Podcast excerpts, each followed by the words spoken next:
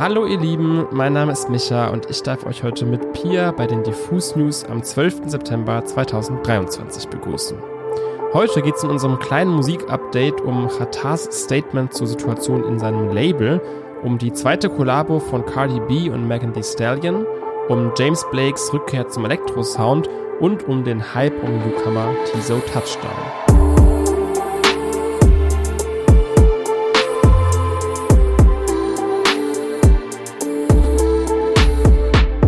Das letzte Jahr endete für Khataya eigentlich mit einem ziemlichen Erfolg. Der Film Rheingold, der auf seiner Autobiografie Alles oder Nichts basiert, kam in die Kinos und wurde bei der Verleihung des Deutschen Filmpreises sogar in der Kategorie Bester Spielfilm nominiert. Verkörpert wurde Khatar hier von Emeo Sakraya, der in der Vergangenheit ja bereits einige bekannte Rollen in Spielfilmen oder Serien wie vor Blogs oder Bibi und Tina spielte. Doch statt sich von dem Trubel um den Film danach etwas erholen zu können, ging es bei dem Rapper und Labelgründer danach offenbar eher angespannt weiter. Auf Instagram postete Chata in der Nacht von Montag auf Dienstag jetzt ein zwei Slides langes Statement, in dem er bekannt gibt, dass er sich zukünftig von seinem kompletten Label- und Management-Team trennt und seinen Kreis auf die engsten Freunde und die Familie reduziert. Aber was ist da eigentlich los? Laut Chata hätten einige, Zitat, Spezialisten aus seinem ehemaligen Team seine Abwesenheit während der Arbeiten an Rheingold genutzt, um Parallelstrukturen innerhalb des Labels zu etablieren und eigene Interessen zu verfolgen, die gegen das Interesse des Labels selbst und deren KünstlerInnen waren. Wegen aktueller Ermittlungen könne er aber weiter nichts dazu sagen. Im Zuge dessen betont Chata jedoch, dass er für diese Entwicklungen keine Schuldigen suche, sondern selbst selbst die Verantwortung trage. Im Zuge des Statements haut Rata aber auch gleich noch ein paar Ankündigungen raus. Zu den Gerüchten der letzten Jahre sowie zu anderen KünstlerInnen werde er sich in einem großen Interview mit hiphop.de äußern. Weiterhin kündigt er eine, Zitat, fette Doku über die Ereignisse im Label an, sowie ein Doppelalbum mit insgesamt 30 Songs. Die letzten zehn Monate habe er an diesen Tracks gearbeitet und noch nie seien so viele Emotionen und Reflexionen in seine Musik geflossen. Auf Instagram erntet er für diesen Move, also das Posten des Statements, jetzt bereits einiges an Zuspruch, unter anderem von Gringo, The Dodo oder Moritz Bleibtreu. Nur Label-Signings wie Schwester Eva scheinen noch etwas verwirrt zu sein. Unter dem Statement kommentierte diese nämlich, sehr schön, aber was ist mit mir? Konntest du es mittlerweile aufklären? Ich warte schon so lange, Jiva. Scheint so, als gäbe es da für einige Label-Signings noch Unklarheiten, auch wenn Chata selbst schon einen Schlussstrich gezogen hat. Ebenfalls distanziert sich Qatar ab sofort von dem Alles oder Nichts Open Air und ruft dazu auf, sich für die Rückerstattung der Tickets beim Veranstalter zu melden. Also einiges los bei Qatar und seinem Umfeld. Mehr über die Label-internen Zustände, egal ob vergangene oder zukünftige, werden wir dann wohl im Interview, in der Doku und wahrscheinlich auch in Qatars Songs erfahren.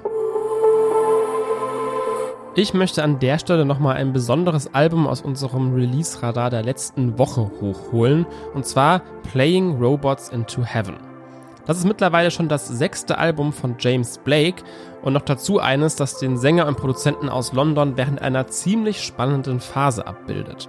Denn während die beiden Vorgänger Assume Form und Friends That Break Your Heart noch sehr von experimentellen Balladen bestimmt waren, ist Playing Robots into Heaven sowas wie die Rückkehr der Beats. Denn wir erinnern uns, zu Beginn der 2010er wurde James Blake ja als so eine Art Dubstep-Pionier bekannt, der zwar Popmusik machte, aber spürbar von einem elektronischen Background abstammte. Das fällt mir jetzt auch bei der neuen Platte wieder auf. James Blakes Stimme, die ja an und für sich schon sehr besonders ist, muss sich jetzt hier den Platz mit allerlei two-steppigen Drums, Post-Dubstep-Sounds und sonstigen Bleeps und Blobs teilen. Auf manchen Stücken, wie der Vorab-Single Big Hammer, kommt sie sogar überhaupt nicht zu Wort. Stattdessen flext James Blake hier eben mit seinen Producer-Skills. Heraus kommt ein abwechslungsreiches Album, bei dem man nie so recht weiß, was hinter der nächsten Ecke lauert. Und ich glaube, so eine ausgewogene Mitte zwischen experimentell und tanzbar hat dieses Jahr noch niemand anderes in der Form gefunden. Also absolute Hörempfehlung James Blake Playing Robots into Heaven. Megan Thee Stallion und Cardi B haben es wieder getan. Ganze drei Jahre nach der Veröffentlichung von Web haben sie mit Bongos jetzt ihre zweite gemeinsame Single veröffentlicht. Laut Megan Thee Stallion habe sie nicht lange gezögert, als von Cardi B die Anfrage zu einer zweiten Zusammenarbeit um die Ecke kam. Kein Wunder, denn Web hat Geschichte geschrieben. Nicht nur, dass der Tanz zum Track dazu auf TikTok viral ging, gemeinsam stürmten die beiden Rapperinnen die Charts und gingen in unzähligen Ländern Gold und Platin. Martin. Mit Bongos schlagen sie nun aber nochmal ganz andere Töne an. Inhaltlich bleibt es bei den beiden natürlich explizit und auch die sassy Attitude haben die beiden Rapperinnen nicht abgelegt. Doch soundtechnisch haben sich Cardi B und Megan Thee Stallion weg von klassischen Hip-Hop-Beats entwickelt und spielen mit Einflüssen aus Reggaeton und Latin. Entsprechend Tempo und Rhythmik bringt Bongos jetzt also auch mit. Abwechselnd reichen sie sich den Staffelstab hin und her und hauen Punchlines raus, die sich sehen lassen können. In einem YouTube-Livestream-Gespräch mit Megan Thee Stallion sagte Cardi B, dass es nie der Plan gewesen sein sollte, dass Bongos wie Web klingen soll. Außerdem ergänzt Megan, ich war so glücklich, als ich den Song bekommen habe, weil er sich nicht wie irgendetwas anhört, das es momentan auf dem Markt gibt. Und ich habe das Gefühl, dass er mich definitiv herausgefordert hat, auf eine andere Art zu rappen. Herausfordernd oder mindestens anstrengend wird sicherlich auch der Musikvideodreh unter der Regie von Tanu Muino gewesen sein. Das Video überzeugt nämlich nicht nur mit krassen, farbenfrohen Outfits und beeindruckenden Locations, sondern auch mit ein paar heftigen Dance-Choreos, die euch definitiv umhauen werden. Wir müssen hier mal dringend über Tiso Touchdown sprechen. Wenn ihr euch jetzt denkt, Tiso wer, dann macht euch mal keinen Kopf. Er sagt nämlich selber in seiner Spotify-Bio, Don't worry, you're early. Früher oder später sollte man aber auf jeden Fall auf diesen Zug aufspringen, denn dass er ziemlich zügig an Fahrt aufnimmt, das sieht man jetzt schon. Features auf Travis Scott's Utopia, sowie dem letzten Album von Tyler the Creator und fette Shoutouts von Drake, der nach einer privaten Listening Session auf Instagram verkündet, er habe gerade Some of the Best Music Ever gehört. Die Industrie liebt Tiso Touchdown und dafür gibt es viele Gründe. Für mich ist der Sänger, Musiker, Rapper und DJ aus Texas sowas wie eine Art Prototyp der nächsten Generation von Popstars. Dazu gehört ein absolut einzigartiges, exzentrisches Äußeres. Denn für seine Auftritte und Musikvideos, bei denen er auch übrigens selbst Regie führt, flechtet sich Tiso Touchdown unzählige Nägel, also so richtige Metallnägel in seine Haare. Warum genau, weiß niemand so richtig, aber es ist auf jeden Fall schon jetzt ein echtes Markenzeichen. Musikalisch ist es da schon schwieriger, ihn, Achtung, schlechter Wortwitz incoming, festzunageln.